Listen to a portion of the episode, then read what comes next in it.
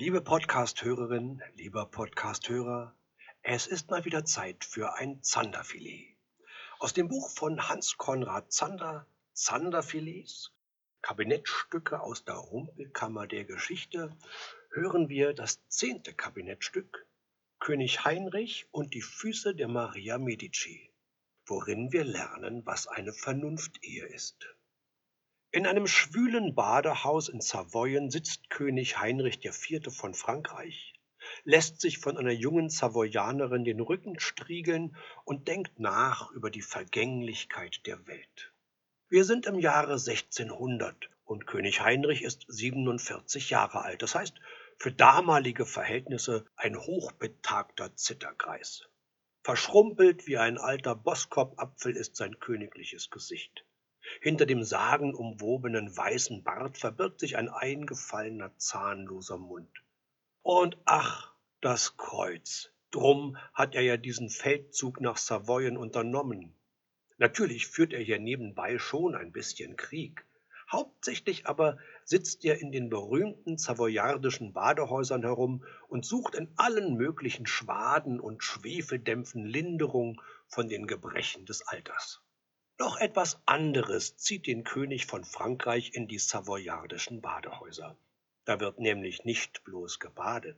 Und mit seinen 47 Jahren ist Heinrich IV. nicht nur ein Greis, sondern dazu auch noch ein törichter Greis.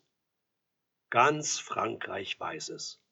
Alle zwei, drei Tage braucht der König eine andere Frau.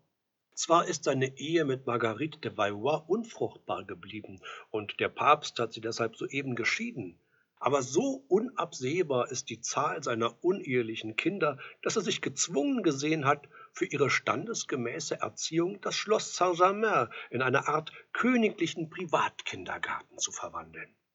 Niemand in Frankreich nimmt ihm das übel. Und König Heinrich legt auch den größten Wert darauf, jedes seiner Liebesabenteuer bis ins Detail im Volk bekannt zu machen. Denn da er ein törichter Greis ist, liegt ihm unendlich viel daran, als ewiger Jüngling zu gelten. So sitzt der törichte König Heinrich ahnungslos in seinem savoyardischen Bad, als mit einem Mal sein treuer Kammerdiener durch die Dampfschwaden hereingetappt kommt. Hinter ihm her tappt ein reitender Bote mit der Meldung, des Königs neue Gemahlin, Prinzessin Maria Medici aus Florenz, sei etwas früher als erwartet in Marseille gelandet, mit einem Gefolge von siebentausend florentinischen Höflingen und Dienern. Vor Schreck fällt König Heinrich fast aus dem Zuber. Siebentausend Italiener! Das ist kein Hochzeitszug, das ist eine Invasion. Eines seiner schönsten Schiffe hatte König Heinrich nach Livorno geschickt, um die künftige Königin von Frankreich standesgemäß abzuholen. Angekommen aber ist sie in Marseille an der Spitze einer gewaltigen Armada mit 18 Galeeren und 10.000 Mann Besatzung. Weit hinten am Schluss fährt das schäbige Schifflein des Königs von Frankreich. Sie selber thront vorneweg auf einem der kostbarsten Schiffe, das je das Mittelmeer befahren hat. Vom Bug bis zum Heck, außen und innen, ist das Schiff fugenlos mit Edelsteinen und Perlen besetzt. Schon im Hafen von Marseille kommt es zu wilden Schlägereien zwischen dem riesigen Schwarm italienischer Höflinge, der die Prinzessin begleitet, und der entsetzten französischen Bevölkerung. Dann lässt sich Maria Medici stracks nach Avignon kutschieren, in die Domäne des Papstes, um dort den Jesuitenpatres ihre Aufwartung zu machen. Ausgerechnet den Jesuiten, die Heinrich IV. verzweifelt aus Frankreich fernzuhalten sucht, um einen neuen Bürgerkrieg zwischen Protestanten und Katholiken zu vermeiden. Jetzt hat sie mit ihren 7000 Italienern zum allgemeinen Schrecken der Franzosen einen Triumphzug von Avignon nach Paris angetreten. Je mehr der Bote aus Marseille erzählt, desto schwüler wird's dem König von Frankreich in seinem Zuber. Gewiss, der Onkel dieser Maria Medici, der Großherzog Ferdinand von der Toskana, ist einer der reichsten Bankiers jener Zeit. Er hat eine Mitgift von 700.000 Talern zugesagt und König Heinrich braucht das Geld dringend, um die französischen Staatsfinanzen nach all den Bürgerkriegen zu sanieren. Gewiss hat Großherzog Ferdinand ihm auch versichern lassen, seine Nichte Maria habe flämische Vorfahren, sie sei somit sehr fruchtbar, und einen Dauphin braucht Heinrich IV. so dringend wie die 700.000 Taler. Ganz gewiss auch haben die florentinischen Diplomaten bei den Heiratsverhandlungen in Paris dem König ein Ölgemälde mit den unverhüllten Reizen der Prinzessin gezeigt. Sie haben dem törichten Greis Henry geschmeichelt. Er heiratet die schönste Frau Europas. Aber ist denn eigentlich Verlass auf florentinische Diplomaten? Sind es nicht florentinische Diplomaten gewesen, die ein paar Jahrzehnte zuvor eine andere Medikäerin auf den französischen Thron gehoben haben, Heinrichs blutige Schwiegermutter Katharina, die Schlechterin der französischen Protestanten in der Bartholomäusnacht? So blind wütet noch immer der konfessionelle Fanatismus, den diese erste Medikäerin nach Frankreich getragen hat, dass Heinrich selbst vor sieben Jahren zum Glauben der katholischen Mehrheit übertreten musste, um sich als König von Frankreich behaupten zu können. Aber im Herzen ist Heinrich IV. noch immer Protestant. Was wird die zweite Medikäerin hindern, das ganze komplizierte Gleichgewicht der französischen Innenpolitik erneut zu zerstören? Bei diesem Gedanken schickt der gute König Heinrich seine Masseuse zum Teufel. Er ruft nach seinem Hemd. Der König von Frankreich ruft nach seiner Hose. Nach seinem Diener ruft er und nach seinem Pferd. Noch diese Nacht will König Heinrich seiner künftigen Gemahlin nach Lyon entgegenreiten. Der Bischof von Lyon hat später einmal gesagt, in seinem ganzen Leben habe er nichts Merkwürdigeres erlebt als jenes festliche Abendessen, das er zu Ehren von Maria Medici bei ihrer Durchreise von Marseille nach Paris gegeben habe. Mit den Merkwürdigkeiten begann es schon in der Nacht zuvor.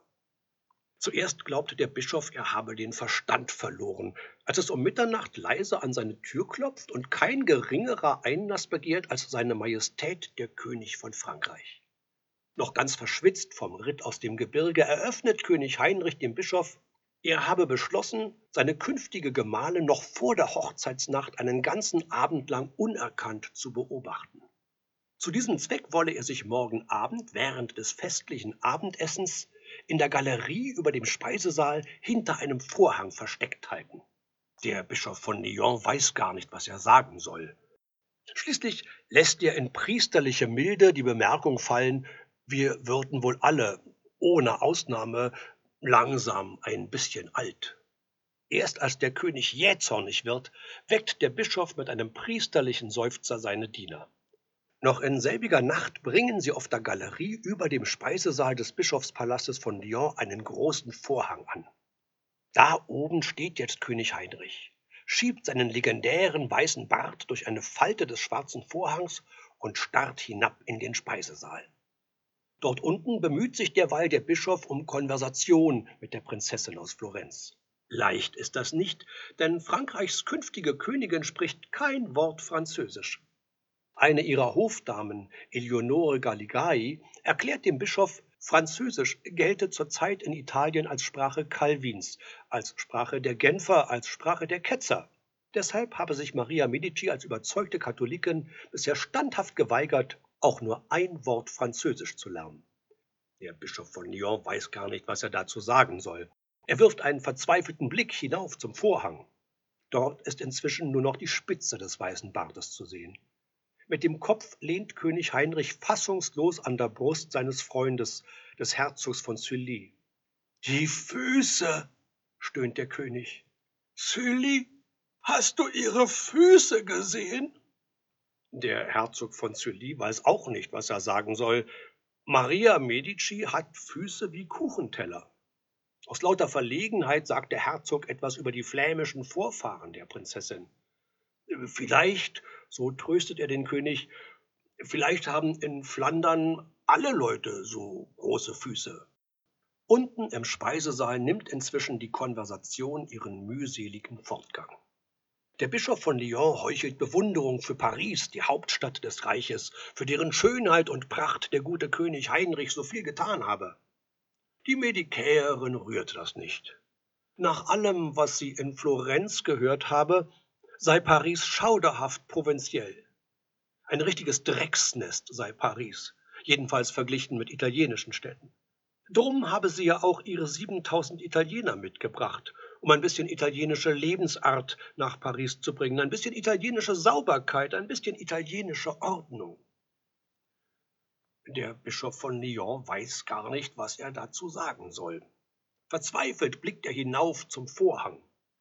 Aber oben auf der Galerie lehnt König Heinrich genauso verzweifelt an der Brust seines Freundes. Was für ein Hintern, stöhnt der König. Sully, hast du ihren Hintern gesehen? Was soll der Duc de Sully dazu sagen? Maria Medici hat in der Tat die Körpermaße eines Dragonerweibs. Sie ist größer als der König und alle ihre Glieder sind von so fettiger Überfülle, dass sie ein paar Jahre später den flämischen Maler Rubens zu einigen seiner schönsten Bilder inspirieren wird. Wahrscheinlich, tröstet Sully den König, wahrscheinlich haben in Flandern alle Frauen einen solchen Hintern. Unten im Speisesaal versucht derweil der Bischof von Lyon, sich als Mann von Welt zu geben. Der König, so erzählt er Maria Medici, sei nicht nur ein Held der Schlachten, sondern auch ein Held der Liebe. Dazu zwinkert der Bischof mit dem linken Auge. Die Medikäerin lässt das ungerührt. Auch sie, antwortet sie dem Bischof ganz trocken, denke in den Dingen der Liebe sehr liberal. Und mit einer Handbewegung weist sie hin auf den ganzen Schwarm schmalhüftiger junger Italiener, die sie sich eigens aus Florenz mitgebracht hat. Der Bischof von Lyon weiß nicht mehr, was er dazu sagen soll. Verzweifelt blickt er hinauf zum Vorhang. Sully, seufzt dort König Heinrich. Sully, das Datum, das Geburtsdatum. 1583, so haben die florentinischen Diplomaten bei den Heiratsverhandlungen behauptet, sei Maria Medici geboren. Das heißt, sie wäre jetzt 17. Ein Blick hinab in den Speisesaal genügt, um zu sehen, dass das nicht stimmen kann. In Wirklichkeit ist Maria Medici genau zehn Jahre älter. Mit ihren 27 Jahren ist sie für damalige Verhältnisse längst im Matronenalter. Und wie eine Matrone blickt sie auch in die Welt. Über einem wülstigen Doppelkinn ein saurer Mund, darüber eine stumpfe Nase, große, runde, rot umränderte Augen und ihr Blick ist der Blick einer Kuh. Die Italiener, seufzt König Heinrich. Wie haben mich die Italiener belogen? Unten im Saal versucht derweil der Bischof sein Heil in der Außenpolitik. Was er am meisten an König Heinrich bewundere, sei die Bündnispolitik gegen Österreich und gegen Spanien. Diese Allianz mit den deutschen Protestanten zum Beispiel oder diese Allianz mit den Türken, das sei doch gewiss die sicherste Garantie für Frankreichs künftige Weltmachtrolle. Im Gegenteil, sagt Maria Medici, ganz im Gegenteil. Ein katholischer Fürst solle sich schämen, mit den Protestanten und mit den Türken zusammenzuarbeiten. Sobald sie selber die Zügel in Paris in der Hand habe, werde sie die ganze französische Außenpolitik umkehren und für ein Bündnis mit Österreich und mit Spanien sorgen. Vor allem die spanisch-französische Freundschaft, das sei das sichere Fundament, um ganz Europa wieder katholisch zu machen und alle Ketzer dieses Kontinents auf den verdienten Scheiterhaufen zu bringen. Ja, sagt der Bischof von Lyon und blickt hinauf zum Vorhang. Dort oben ist inzwischen auch der Herzog von Sully mit seinem Latein am Ende. Majestät, versucht er zu trösten. Sie ist halt eine Flämin. Es ist doch keine Sünde, eine Flämin zu sein. Jetzt überkommt König Heinrich der Jähzorn der Greise. Es ist keine Sünde, eine Flämin zu sein, schreit er erregt, aber es ist ein ganz großes Unglück und dazu stampft der König mit dem Fuß so wild auf der Galerie herum, dass die mühselige Konversation unten im Saal jäh verstummt. Ohnehin wissen die französischen Diener inzwischen, wem der weiße Bart im Vorhang auf der Galerie gehört. Jetzt haben es auch die italienischen Gäste erraten. In diesem schwierigsten Augenblick seines Lebens erweist sich der Bischof von Lyon als der Mann der Vorsehung. Mit der einen Hand hebt er feierlich das Glas, mit der anderen weist er prophetisch hinauf zum Vorhang. Und beschwörend ruft er in den Saal hinein, Vive le roi! Es lebe der König! hallt es donnernd von allen Seiten wieder. Entsetzt fährt König Heidrichs Bart hinter den Vorhang zurück. Silly, wir sind verraten! Silly, was soll ich tun? Flucht nach vorn! Jetzt reißt König Heinrich IV. mit einer majestätischen Gebärde den Vorhang zur Seite. Mit ausgebreiteten Armen nimmt er den Applaus seiner Untertanen entgegen. Dann schreitet er königlich die Stufen zum Festsaal hinab. Der alte Haudegen, denken die Männer. Der alte Frauenheld, denken die Weiber. Unser ewig junger König, denken alle. Und lachend tritt Heinrich IV. vor Maria Medici, um jene historischen Worte zu sprechen, die in allen Schulbüchern stehen. Madame, ich bin der König. Um euch zu sehen, bin ich die ganze Nacht geritten und hab kein Bett mit mir gebracht. Ich bitte euch, das eure heute Nacht mit mir zu teilen. Ja, das war's. Das war's für heute. Wir hören uns morgen wieder. Tschüss. Das war Haralds Podcast.